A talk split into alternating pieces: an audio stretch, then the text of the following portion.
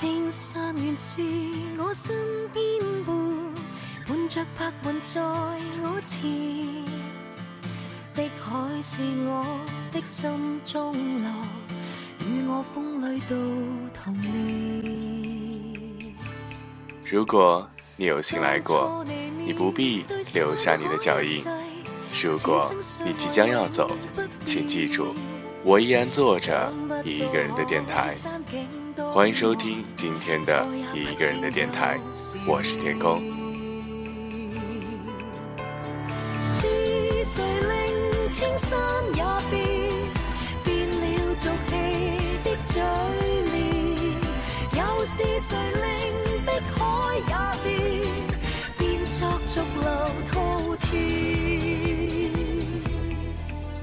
过去两周的音乐节目，无论是充斥兄弟情谊的《无间道》《旺角卡门》《英雄本色》，还是那充满另类爱情风味的《大话西游》《雷昂》和《春光乍现》，都不乏缺少了一点活力。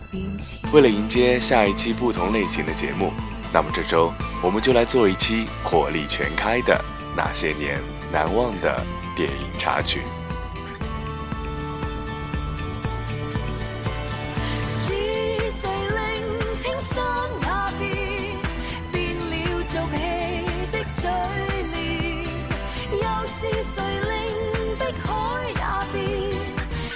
变作逐流滔天？风中形共你痴痴爱在，未让步云为落叶。即使那海枯青山陷，与你的约誓也不变迁。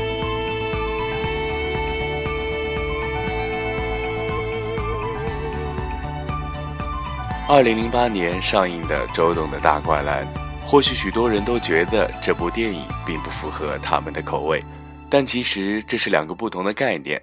好看的电影不一定就是好电影，可能仅仅因为比较有趣，让人看了在感官上比较舒服、比较爽。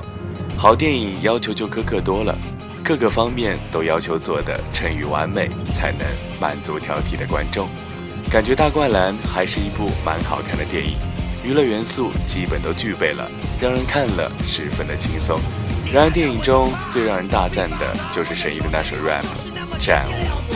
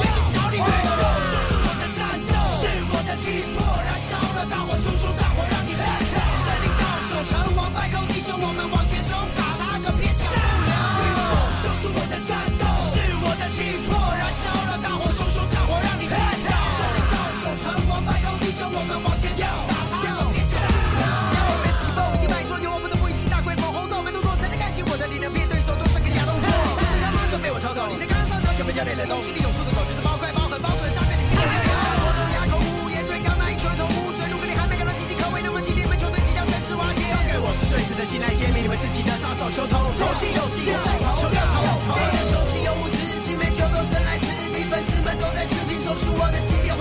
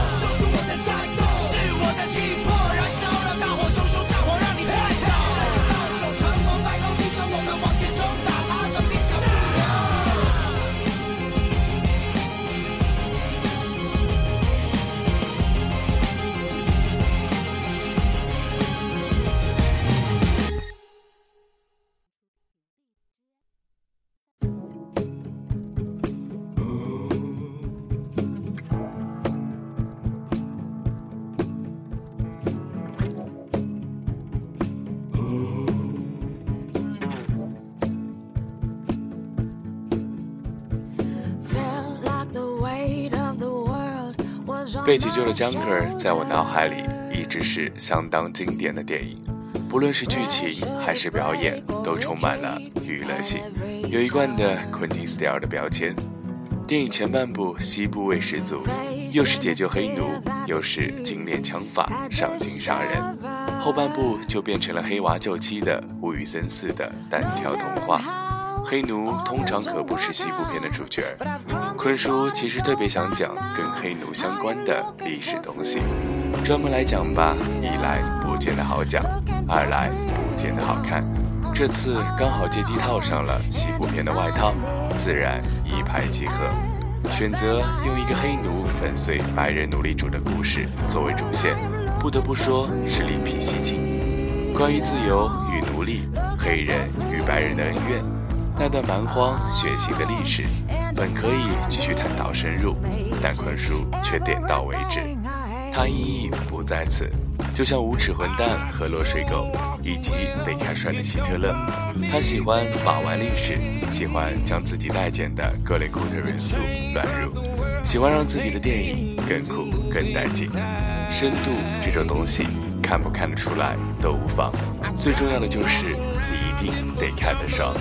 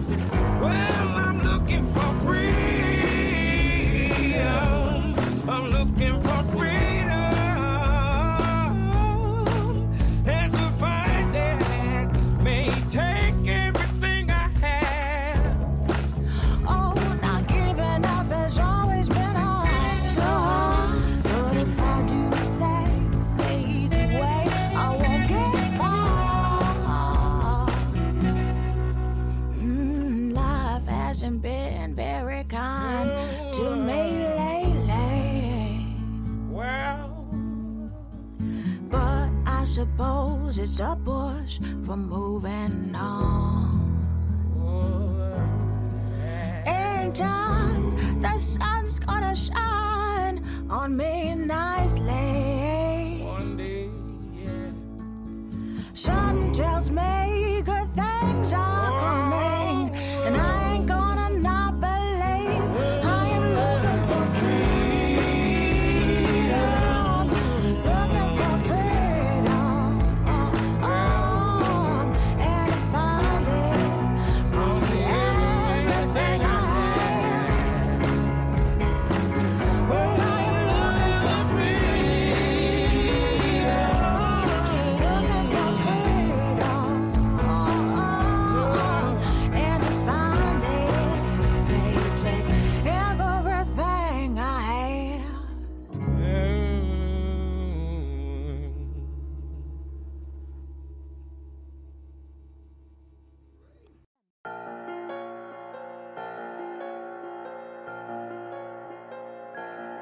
寻龙分金看缠山，一重缠是一重关，关门如有八重险，不出阴阳八卦行。二零一五年上映的《寻龙诀》，不管从商业角度还是影片价值角度，个人认为都是一部挺成功的片子。电影的三位领衔主演以及两位联合主演，都是相对有实力的当下人气明星。看完这部电影，发现夏雨的演技依旧是如此之好，把经纪人大金牙这一角色演得时而让人气愤，又时而可爱的让人大笑。baby 演技尚好，但长相却太现代化，总觉得演上世纪七十年代的人少有违和感。但人物选角总体还是不错的。再说此片人物关系的安排、故事背景、剧情的紧凑程度都很和谐，现代过去交错，却也没让观众看得昏。片中也是安排了笑梗，没想到这种题材的电影还有笑点，也是让我觉得意外惊喜。说完它的直观外，再次深度回味，会发现这个片子至少包含了三条哲学道理：一是开头提到的，人对一个东西或一件事的认知，有时候并非客观事实，而是主观判断；二是教我们气所气，息所息，望非望，当下最珍贵，寄希望于在未来。三是世上的恐惧不是事物本身，而来源于我们的内心。战胜自己最重要。而开篇的知青们被困于地道，面对险境却选择了破四旧，也着实让人重温了一遍历史。那时候人们的思想的确愚昧，那样的一段历史，现在想起来，心中还是隐隐作痛。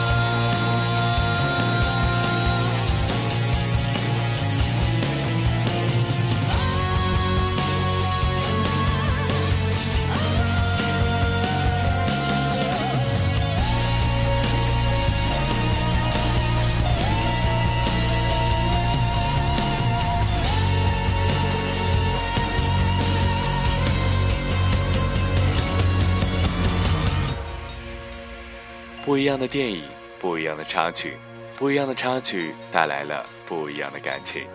正是有了这样的插曲，才能让电影更深入人心。